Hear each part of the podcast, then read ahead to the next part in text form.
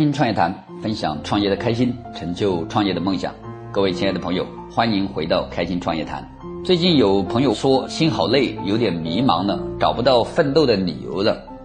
那么我们这代人为什么要撸起袖子加油干呢？在进行了一番学习和思考之后，我似乎找到了一些线索。抱着跟大家探讨的心态，本期节目跟大家分享我们这代人正在经历和正准备经历的三大挑战。十多年前，我们一帮同学来到了广东这片热土，开始了自己的寻梦之路。我想，那个时代来到城市打拼的外地人，可能大家都有一个经历，就是租房住。我不知道大家还记不记得，为了方便管理，写在自己门口的“出租屋”那三个字。当我们第一次同学聚会的时候，就有人提出说：“我的梦想就是去掉‘出租屋’这三个字，买一个属于自己的家。”十多年过去了。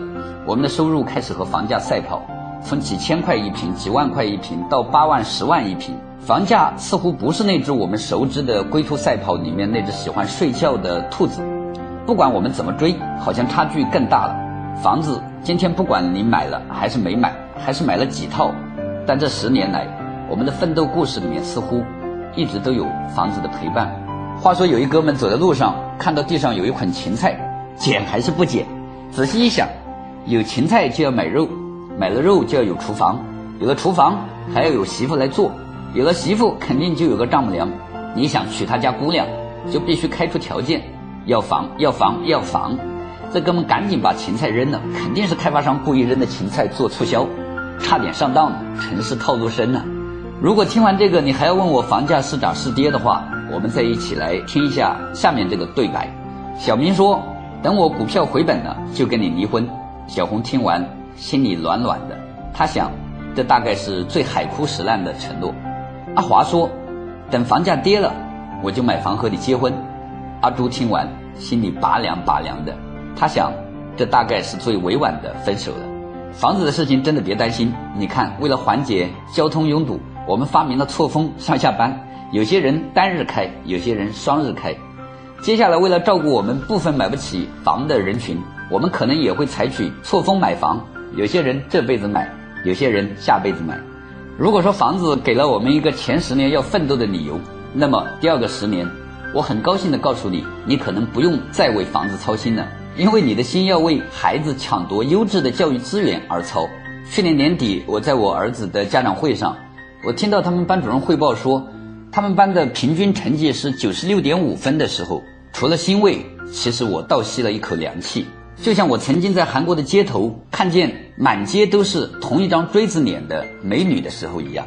十多年以后，想象一下，当满街都是受过高等教育的年轻人，他们靠什么取胜呢？于是我们见到各种各样的培训机构像雨后春笋一样盛行。他们除了占据了孩子们大部分休息时间以外，动辄一两百一堂的各种学费，更考验着我们的钱包。其实这一切。都只不过是我们希望孩子将来可以拥有多一种选择的可能性。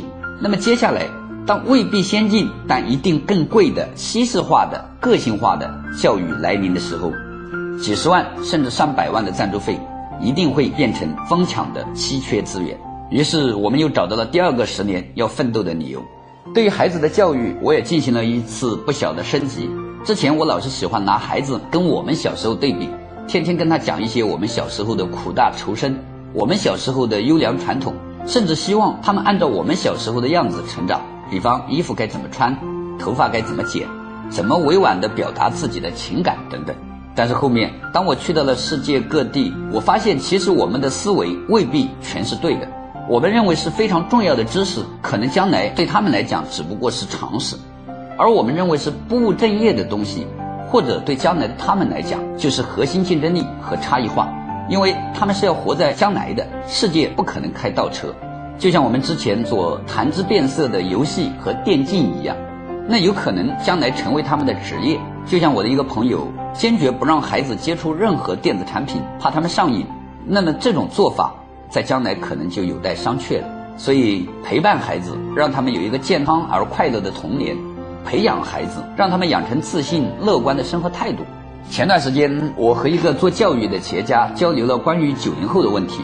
现在企业普遍对九零后的评价不高，说他们没有责任心，不懂得感恩，总之是既不懂得努力奋斗，又不懂得艰苦奋斗。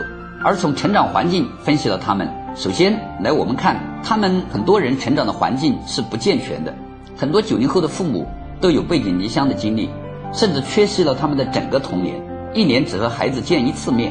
而为了弥补，又以为多给钱就可以解决了。九零后的价值观形成时期，又是我们市场经济高速发展的时期，所以物欲横流的世界让他们迷失了自我。而这一切，我们这一代人不能重演。所以，除了抢夺优质的教育资源，我们还要学会不断的提升自己。怎样才能让孩子更加优秀的走向未来的世界呢？这将是这一代人来讲很重要的一个课题。前几天看到两组数据。一个是说，比方我们现在全中国人的平均寿命是七十三岁，那么统计出来的年龄超过三十六岁半的这样的人群，已经超过了总人口的百分之五十。那么另一个数据是说，我们这一代人很有可能可以活到一百岁。天哪，这真的是让我惊呆了！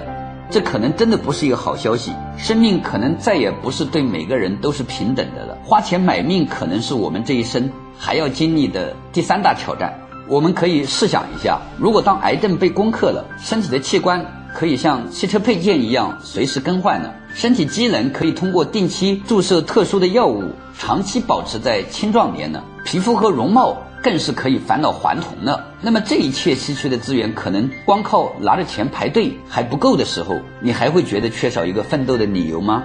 前几天有人竟然问我说：“为什么要大众创业万众创新？”你想一想，光靠您现在的收入和认知，面对上面我们说的这三大挑战，你能过几关呢？所以，光靠普通奋斗不能解决问题的时候，我们必须在大众创业、万众创新的时代，撸起袖子拼命干。如果你喜欢我们的节目，请在喜马拉雅上点开“开心创业谈”，开心的开心，创业的创业，谈恋爱的谈。我是主持人何俊峰，开心创业谈，下期约定你。